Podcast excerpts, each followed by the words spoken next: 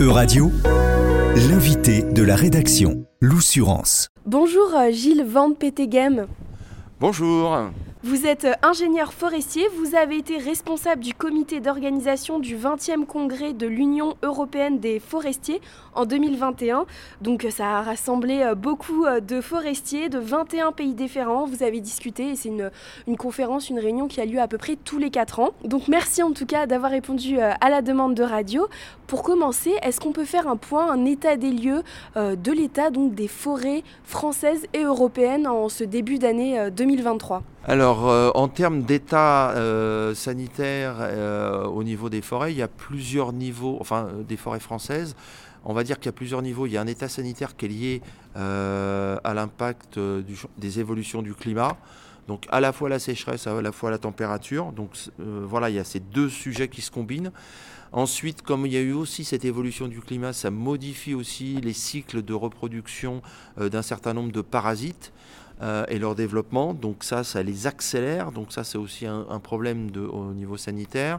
Et puis au niveau européen, on est les, les, les problématiques forestières ne sont pas euh, limitées aux frontières euh, politiques de nos pays, mais elles s'étendent. Et c'est pour ça qu'il y a cette Union européenne des forestiers qui va depuis la Suède jusqu'à Chypre. Donc on a une vision globale, et en passant par la Turquie. Et là, on a des éléments qui sont à peu près qui vont tous dans le même sens, où il se passe des choses, les forestiers les constatent, euh, on essaye de mettre en place des mesures, euh, j'irais, soit de prévention, soit d'adaptation, mais on est, on va dire, un peu débordé par les événements parce qu'ils s'amplifient et ils s'accélèrent.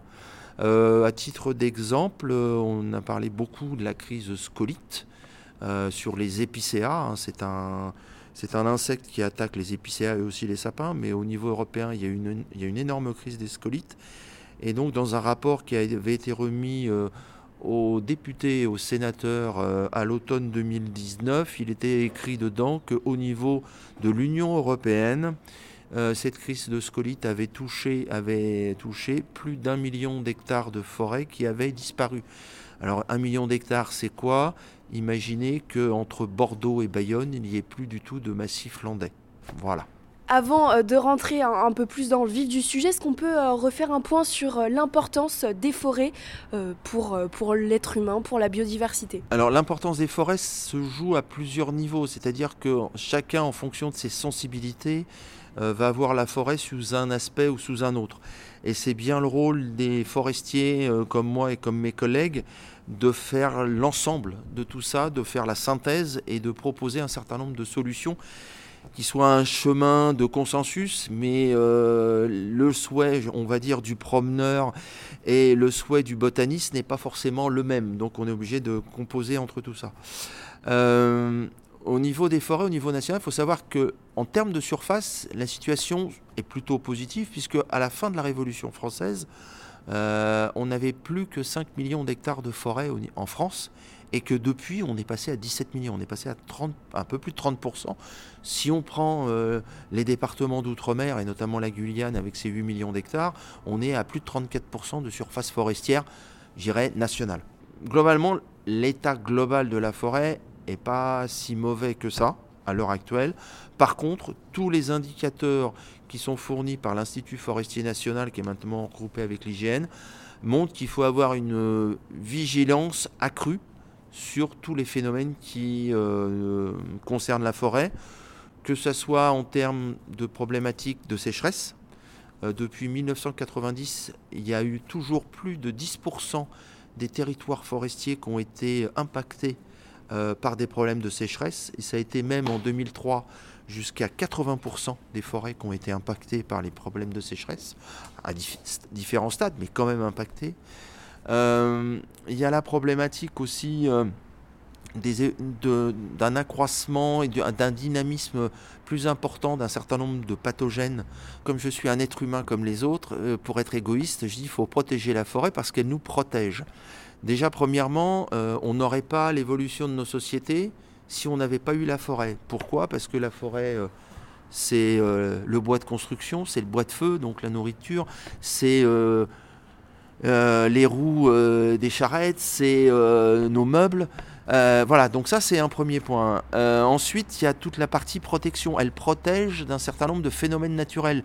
Euh, c'est une barrière contre l'érosion, notamment on parle beaucoup des problématiques côtiers et on l'a vu avec les incendies dans les Landes, toute la forêt côtière et son rôle pour éviter que les dunes ne progressent, donc c'est fixer les dunes. Donc voilà, ça c'est vraiment la protection. Il y a tout le côté biodiversité, parce qu'on connaît, il y a tout un tas de, choses qui sont utiles euh, en liées aussi à la biodiversité qui sont utiles en forêt. Et puis, euh, dans les éléments, c'est aussi la qualité des eaux. C'est un filtre naturel pour euh, assurer une bonne qualité des eaux, l'eau potable. C'est un vrai sujet encore maintenant avec... On en parle de sécheresse et autres, mais c'est un vrai sujet aussi. Donc il y a tous ces rôles qui sont parfois mal identifiés et pourtant qui sont extrêmement importants pour nos sociétés. C'est-à-dire qu'on ne peut pas imaginer euh, une société aujourd'hui sans forêt. Quel euh, bilan euh, vous, vous pouvez dresser de ce 20e congrès donc, de l'Union européenne des forestiers qui a eu lieu maintenant il y a quelques années, en 2021 et qu'est-ce qu'il en reste? Est-ce qu'il y a eu une évolution des premières discussions que vous avez eues lors de ce congrès? Alors pour l'Union européenne des forestiers, donc le congrès a eu lieu à Chartres euh, et en Eure-et-Loire euh, fin septembre, début octobre 2021. Il y avait 21 euh, pays du continent européen qui étaient représentés. Ça représente 85 000 forestiers de terrain, donc c'est quand même pas, rien. ça permet de constater qu'il y a on a pu constater qu'il y a un décalage entre des praticiens de terrain, des gens qui sont sur le terrain, qui voient la forêt, comment elle fonctionne, qui y vivent au quotidien, et puis des décideurs politiques qui sont dans une autre approche, euh, on va dire peut-être une approche un peu stratosphérique, et qui euh, n'ont pas forcément suffisamment l'écoute des forestiers de terrain qui, eux, voient que les choses bougent depuis plusieurs années, qui alertent et qui ne sont pas forcément entendus. Donc c'était la volonté, c'était dans les discours d'introduction, euh, notamment du président de l'Union européenne des forestiers, qui a bien dit qu'il y a eu tout un tas de catastrophes, tout le monde a réagi pour la catastrophe Covid parce qu'elle nous touchait en direct, mais sur la catastrophe forestière, on a l'impression que, euh, comme disait un de mes anciens patrons, on laisse flotter les rubans. Et là, il y a un vrai sujet, il faut prendre le, le sujet à bras le corps parce que le temps forestier n'est pas le temps du politique. C'est-à-dire que pour un chêne, on est sur 180 ans. Un homme politique, il est sur la prochaine élection. Mais il faut, un moment, c'est, je pense, tout ce que doit avoir l'homme politique en termes de stratégie sur le très long terme et lancer un certain nombre de choses. Et puis, euh, on demande toujours à, un peuple, qu'il soit français ou d'autres pays, de faire nation. Et moi, je, je fais que répéter depuis plusieurs années que euh, il y a un moment, en 2001, il y a eu une loi forestière. Elle a été votée à l'unanimité du Parlement en France, le 9 juillet 2001. Et donc, je pense qu'il peut y avoir quelque chose qui, dans, un débat de société où c'est complexe en ce moment, qui fédère parce que si on ne se rassemble pas autour des sujets forestiers, on, comme je le disais tout à l'heure, on les traite souvent crise après crise. Et si on n'a pas une vision, ça va être très compliqué. Et l'état de la forêt en 2001 n'est pas celui de la forêt aujourd'hui et ça évolue très vite. Le collègue qui a fait les conclusions du 20e congrès, il a dit si euh, ce matin en arrivant on espérait avoir des certitudes, on ressort ce soir en étant rempli d'incertitudes. Et c'est aussi l'importance de ce travail européen parce que tout seul, euh, ben on, échange. L'Union européenne des forestiers, c'est pas uniquement qu'un club de forestiers. Il influe aussi sur les décisions de la Commission européenne. On est reconnu comme structure, groupe de, comme euh, structure qui participe aux travaux de la Commission. Et en plus, on a un, travail important de faire travailler ensemble des élèves d'écoles forestières du niveau européen. Et ça permet d'échanger la culture forestière. Et c'est dans ces échanges aussi que peut-être des solutions vont, vont, apparaître et vont permettre de pouvoir conduire nos forêts euh, dans le futur. Et moi, ce que je peux dire très clairement, la forêt qu'on voit aujourd'hui, c'est pas celle que nos parents ont vue, c'est pas celle que nos grands-parents ont vue, parce que les arbres ont grandi, ont poussé, mais de toute façon, ça sera pas celle que nos enfants vont voir, que nos petits-enfants vont voir, parce que elle va changer beaucoup plus vite que ce qu'elle a changé auparavant. Merci beaucoup à Gilles Van Petegem d'avoir euh, répondu à mes questions. Merci à vous. Euradio vous a présenté l'invité de la rédaction.